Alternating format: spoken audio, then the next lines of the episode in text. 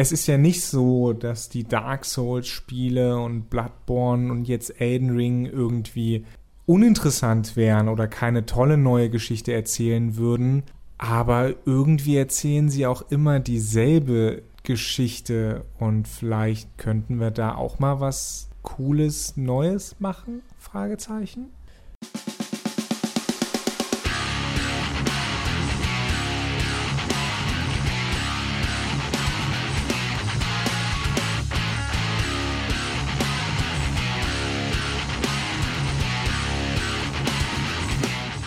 Und damit hallo zu einer neuen Folge von Mehrspieler bei Darin geht die Welt zugrunde und oder Robots and Dragons und top vorbereitet, wie immer, als Johannes gerade diese schöne These formuliert hat.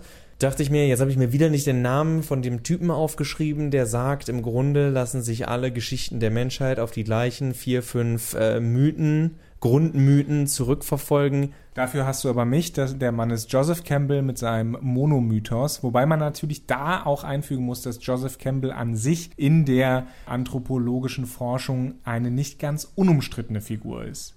Genau, geht auch gar nicht darum, dass es jetzt, dass wir groß sagen müssen, der Mann hat recht, darum geht es uns natürlich nicht. Der Grundgedanke des Ganzen, okay, schauen wir uns mal um, wenn wir Bücher lesen, wenn wir Filme gucken, wenn wir Videospiele spielen. Wie oft seid ihr der Auserwählte?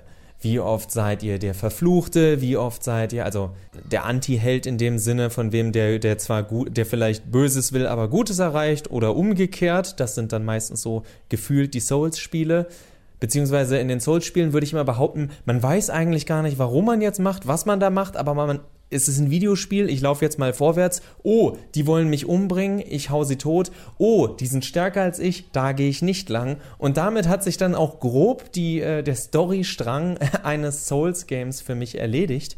Ohne zu sagen, dass ich die Spiele schlecht finde. Ja, ich bin an allen, die ich probiert habe, gescheitert. Johannes ist da um einiges bewanderter als ich. Aber jetzt kam eben vor kurzer Zeit der erste ausführlichere Trailer zu dem lang erwarteten Elden Ring, was äh, ja ist ganz nett, dass George R. R. Martin da den Lore mitgelegt hat, aber seien wir ehrlich, die Leute werden auch so ausgerastet, denn From Software ist das Videospielstudio des, der, äh, des letzten Jahrzehnts. Das äh, glaube ich auch durchaus zu Recht. Darüber haben wir in einigen Episoden schon gesprochen. Die Quintessenz kann man sagen, ist, sie haben ein neues Genre erschaffen. It's the Dark Souls of Dark Souls, um so blöde Memes und Sprüche aus dem Internet zu klauen.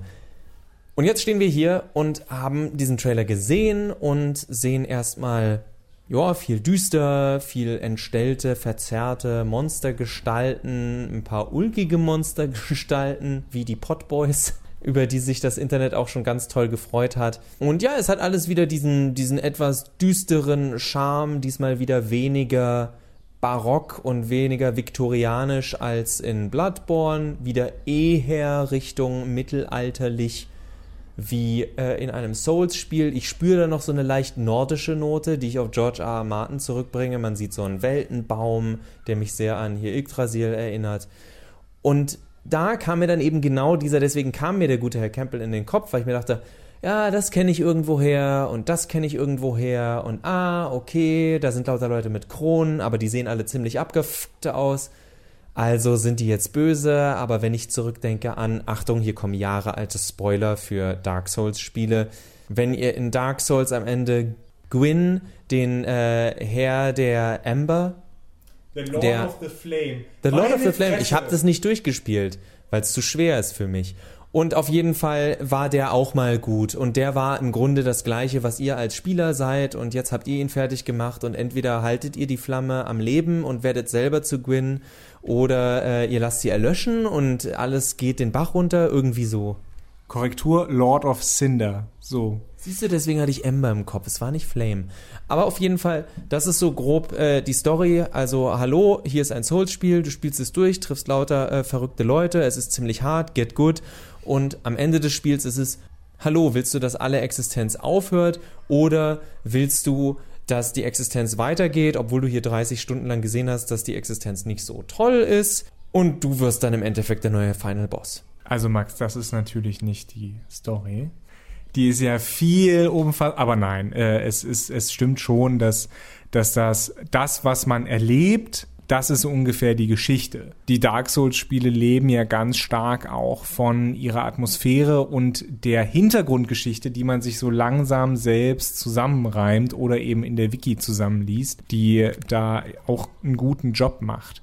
Wir wissen jetzt nicht, wie es bei Elden Ring laufen wird, aber mein Eindruck bei Elden Ring war nicht nur den, den du hattest, dass du sagst, es ist mal wieder so ein Mischmasch aus Sachen, die wir kennen was nicht schlimm sein muss. Ne? Also äh, als jemand, der regelmäßig TV-Tropes liest, wie ihr alle da draußen hoffentlich, die sagen auch immer, Tropes aren't bad. Ja, Klischees sind nicht schlimm, äh, wenn man sie eben richtig einsetzt. Und das macht Dark Souls in gewisser Weise ja auch. Ne? Sie zeigen uns irgendwie eben Gwyn, Lord of Cinder, der war der Gott, aber anscheinend war er dann doch nicht so cool, ja, und äh, alle sind irgendwie so ein bisschen verkorrumpiert und das macht das Ganze so interessant. Das ist okay, das funktioniert. Das hat nicht in Dark Souls 2 funktioniert, so wirklich, aber Dark Souls 2 ist auch ziemlich kaputt in gewisser Weise. Das funktioniert in Dark Souls 3, weil es nochmal versucht, da einen Bogen zu spannen zwischen den einzelnen Teilen und viel aber auch mit Nostalgie funktioniert. Bei Elden Ring wissen wir es nicht. Und ich, ich für meinen Teil befürchte halt, dass mir Elden Ring dann am Ende wieder zu düster wird einfach. Wir sehen schon, ja, man, man ist dieser Chosen Corrupted Undead Wanderer, wie auch immer der dann heißt, ja.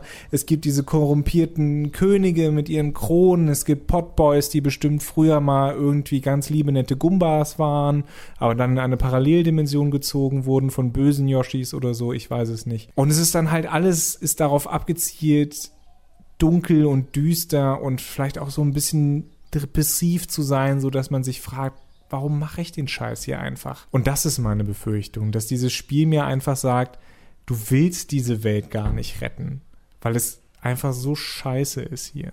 Und da kommen wir zu dem Punkt, dass das dann das vierte oder fünfte Mal, das fünfte Mal ist, dass sie diese Geschichte jetzt erzählen. In, in meinen Augen gibt es vielleicht Leute, die mir da widersprechen. Ich meine, Johannes hat den Lore angesprochen. Ja, da ist ein riesiger Lore. Im Grunde, und da übertreibe ich jetzt zumindest nicht viel, wenn ich sage, ist, oh, interessant, es gab mal diesen Helden, es gab mal diesen Drachen, es gab mal diesen Ort, and then everything went to shit. Also, das ist die, die Moral aus, aus den Souls-Spielen ist, wir fanden den Berserk-Manga super cool. Ganz so abgefahren, äh, ganz so kritisch wollten wir aber auch nicht sein, deswegen erzählen wir keine Geschichte, sondern geben euch nur Lore und der Lore ist, naja, ihr habt Augen im Kopf, guckt euch um, alles ist kaputt gegangen, der Mensch ist korrupt und er wird am Ende immer korrupt sein und die einzige Lösung. Das ist die Sache, die ich nicht verstehe, warum die Spiele uns bisher überhaupt irgendeine Offenheit gegeben haben, weil im Grunde, und bei Bloodborne habe ich das noch am ehesten gesehen, wenn man am Ende, Achtung, Spoiler, ihr spult einfach eine Minute oder so vor, wenn ihr am Ende euren. Ganz ehrlich, wer uns hört. Ja, sollte eigentlich nichts mehr da, keine Probleme damit haben. Auf jeden Fall, es gibt diesen Hunter, der dir sagt, bring diese Viecher um. Und am Ende des Spiels geht er zu dir und sagt, du sollst irgendwas für ihn machen. Ja, und dann bringst du ihn halt um, weil er, der Typ ist ja selber Teil des Problems und dann kommt noch ein Monster und das bringst du auch um. Und am Ende machst du eigentlich alles kaputt, um Tabula Rasa zu machen. Aber wofür eigentlich? Also ist es nihilistisch ein, es sollte einfach nichts existieren? Oder ist es ein und jetzt machen wir Platz für etwas Neues und ich erwarte, es muss ja keine Regenbogen und sonst was Geschichte sein und ich verstehe absolut die Erzählung von diese Welt ist gescheitert oder diese Generation ist gescheitert. Das ist auch ein interessanter Gedanke, den man gar nicht politisieren muss, sondern den man wirklich so abstrakt und mit diesen Monstrositäten und alles darstellen kann, damit es jeder für sich selbst interpretieren kann. Aber ist es zu viel verlangt, dass ich am Ende einer solchen Geschichte irgendwas haben will, wie Johannes eben schon sagte. Also diese Frage, will ich diese Welt überhaupt retten, führt für mich nämlich tatsächlich zu einem weiteren Schritt bei einem Videospiel. Da spreche ich jetzt wahrscheinlich auch für mich, weil ich auch wenige Horrorspiele spiele, die ja oftmals ein schlechtes Ende haben. Der nächste Schritt für mich ist, will ich dieses Spiel überhaupt spielen? Obwohl das bisher alles gute Spiele gewesen sind. Genau, und das war auch so ein bisschen mein Gefühl, als ich, als ich das erste Mal diesen E3-Trailer äh, gesehen habe von Elden Ring, da dachte ich mir auch so, ha, habe ich eigentlich Bock, dieses Spiel zu spielen? Es wird schwer, es wird ein Open-World-Spiel, es wird wieder so düster, graubraun, alles scheiße. Weiß ich nicht. Ich, ich weiß nicht. Ich, ich habe sehr viel Spaß mit Dark Souls. Ich habe mir neulich erst aus Faulheit, weil ich keine, keine Mods installieren will, Dark Souls Remastered gekauft, ja, für 10, 15 Euro oder was das gekostet hat bei Steam. So scheiße bin ich, ja, dass ich lieber Dark Souls nochmal spiele als irgendwas anderes, was auch cool ist. Zum Beispiel Ashen funktioniert auch super. Aber bei Elden Ring denke ich mir dann tatsächlich, will ich das wirklich spielen? Weil es wird mir wahrscheinlich gameplay-technisch relativ wenig Neues bieten. Und storytechnisch haben wir gerade schon drüber geredet, wo wir unsere Probleme haben.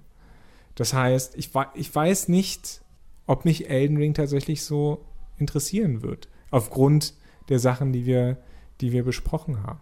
Eine Sache noch, die ich, die ich hinzufügen wollte, ist, ähm, du hast ja gerade eben davon gesprochen, dass dass Dark Souls sehr zweideutig ist, was so seine Enden angeht. Ne? Du hast einerseits die Möglichkeit, den Kreislauf von neuem quasi zu starten und du hast und damit die Götter aufrecht zu erhalten sozusagen oder du hast die Möglichkeit quasi die Götter auslöschen oder ausgehen zu lassen und dann bist du als Dark Lord oder sowas kannst du das äh, Zeitalter der Menschen einleuchten, aber das geht dann auch einher mit Korruption, weil Humanity ist was Schlimmes. Das waren interessante Aspekte in Dark Souls 1 und das waren auch Sachen, von denen ich mir dachte, oh, okay, cooles Konzept soweit, auch wenn es sehr schwammig bleibt. Äh, aber das ist ja Teil die, dieses Reizes von Dark Souls. Das Problem bei Dark Souls allerdings ist, dass es eben diese Gedanken nicht so wirklich konsequent weiterführt. Weil, weil es dir nicht erzählt, was passiert danach. Das kanonische Ende von Dark Souls, glaube ich, ist halt einfach, dass dieser Kreislauf natürlich weitergeht, sonst gäbe es kein Dark Souls 2 und Dark Souls 3. Aber trotzdem, ich bleibe trotzdem irgendwie zurück mit, aber warum habe ich die Scheiße jetzt gemacht? Und das, das Spiel und ich glaube, das ist mein grundlegendes Problem, aber das ist ein Problem, das ihr auch schon alle gehört habt in diesem Podcast.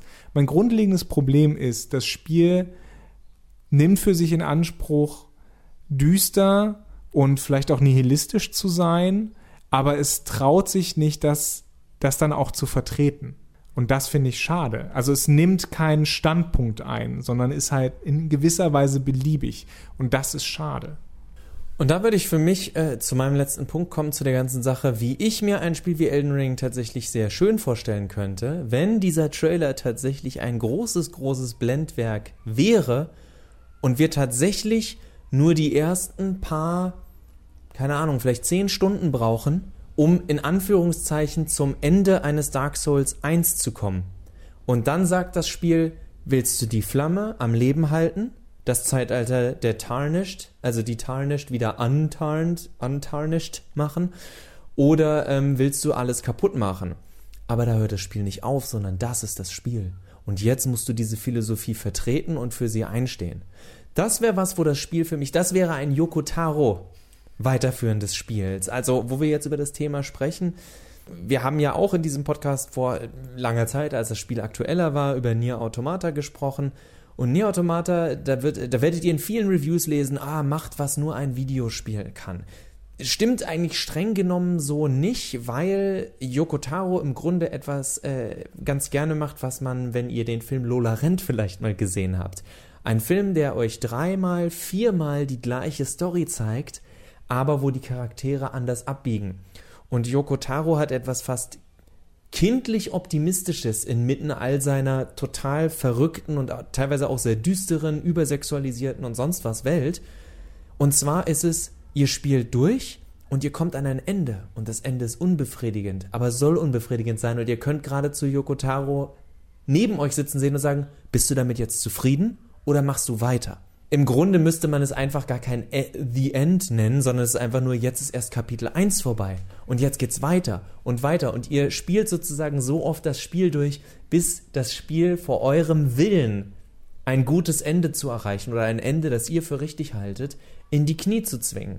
Und äh, da ist tatsächlich die Souls-Reihe für mich an einem Scheidepunkt, inhaltlich und erzählerisch, weil sie in meinem in meinen Augen nur relevant bleiben kann, wenn sie jetzt den nächsten Schritt geht. Sonst ist sie in ein paar Jahren zumindest inhaltlich dieses, oh wow, was für gruselige Gegner und ich bin halt ein Twitch-Streamer und kann zeigen, wie gut oder wie schlecht ich bin in diesem Kampfsystem. Und ja, das ist irgendwo ganz lustig, aber das werden ganz viele Spiele können. Noch hat die Souls-Reihe und haben From Software inhaltlich mit ihrem Lore sowie auch, sowie auch was Gameplay angeht, in meinen Augen noch einen relativ großen Vorsprung vor anderen Studios und sie könnten daraus was machen, eben auch inhaltlich. Ich weiß, das ist nicht das Wichtigste in dem Videospiel. Die Soul-Spiele funktionieren auch so gut, aber Videospiele müssen sich weiterentwickeln, sonst hätten wir nämlich eben auch nie Dark Souls bekommen, weil Dark Souls dann nicht Dark Souls wäre, sondern man hätte geguckt, wie können wir das neue Call of Duty machen. Und gerade dieser Optimismus von Nier Automata ist es tatsächlich so ein bisschen, der diesem Spiel wenigstens noch eine, eine Aussage verleiht. Wir haben Charaktere in Nier Automata, die trotz all dem Blödsinn, der um sie herum passiert, gut, wahrscheinlich hat der Blödsinn sie auch so ein bisschen bekloppt gemacht, ja, aber bekloppterweise glauben sie irgendwie an eine gute, naive Zukunft. Man denke nur ganz am Anfang an, an diese äh, Roboter, kleine Robotersiedlung. Äh, mit, mit dem eigenen Androiden geht man ja dahin und die sagen, ja, kannst du uns bitte nicht töten? Und der Android sagt, ja, okay. Also da, da scheint ja doch, da steckt ja ein Funke von wir können zusammenarbeiten drin. Und das gibt es bei Dark Souls nicht. Da heißt es ja, entweder bist du untot oder du gehörst halt nicht hierher oder wir töten dich. Und da gibt es sowas wie Kommunikation, da gibt es sowas wie Kooperation, nur in Form von Phantomen, die man beschwört. Und das finde ich vor allen Dingen, da sind wir jetzt wieder auch bei einem bekannten Punkt, liebe Hörerinnen und Hörer, das finde ich vor allen Dingen in einer Welt, wie, wie sie uns heutzutage stellt, die in vielen Punkten tatsächlich dystopisch ist, den einfacheren Weg, eine dystopische Welt zu zeichnen, als eine Welt zu zeichnen, in der man vielleicht sagt, aber wir können hier noch irgendwas draus machen. Zusammen. Oder irgendwie zumindest. Es muss ja nicht zusammen sein, aber irgendwie können wir hier noch was Schönes draus bauen. Oder es gibt noch einen Funken Hoffnung. Und das ist was, was mir auch ganz klar an den Dark Souls-Spielen fehlt. Und das wird wahrscheinlich auch was sein, was an, an Elden Ring fehlt. Ich muss immer, ich muss immer so ein bisschen dabei an Ashen denken. Ist ja eins der frühen Dark Souls-Spiele und wenn ihr mich fragt, auch eins, der so dem Spielgefühl eher am nächsten kommt. Und das Spiel hat diesen Aufbaucharakter. Weil ihr rettet Menschen, ihr begegnet Menschen, ihr rettet Menschen und ihr baut tatsächlich ein Dorf auf. Klar, in Dark Souls gibt es das auch. Charaktere bevölkern langsam irgendwie Firelink Shrine oder Majula, je nachdem. Aber es wird nichts wirklich aufgebaut. Diese Menschen sind da einfach. Und sie arbeiten nicht zusammen. Sie sind einfach nur da, um euch besser bedienen zu können. Aber in Ashen baut man diese kleine Siedlung auf mit Menschen, die irgendwie untereinander eine kleine Be eine Beziehung haben. Und das gibt mir tatsächlich viel mehr als der Chosen Undead oder eine Frau mit einem Spinnenkörper, deren Brüste von Haaren verdeckt sind. Johannes meinte natürlich, dass Ashen ein frühes Souls-like ist. Nur falls jemand äh, direkt gesagt hat, Moment mal.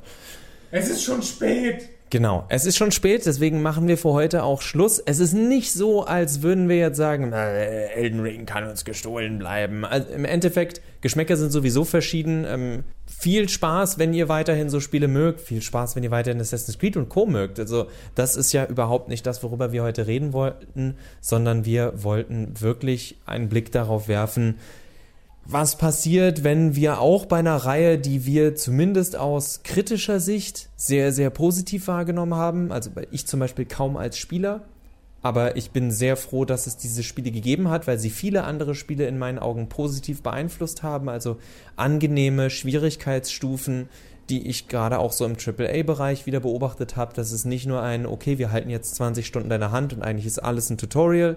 Das hat, da hat Dark Souls viel geholfen aber ich wünsche diesem Studio jetzt auch, dass es einen neuen Schritt macht. Der Elden Ring Trailer hat weder Johannes noch mich da wirklich jetzt so ähm, umgehauen. Es ist nur ein Trailer. Vielleicht wird am Ende ja alles nochmal eine ganze Ecke anders. Aber die Frage ist immer, alle Sachen enden irgendwann. Und es ist dann auch okay. Und das ist für uns auch so eine Sache. Wir werden uns nicht zwingen, Elden Ring zu mögen, sondern sagen dann, okay, ein Jahrzehnt mit der Formel, mit der Souls-Formel. War schön, vielen Dank.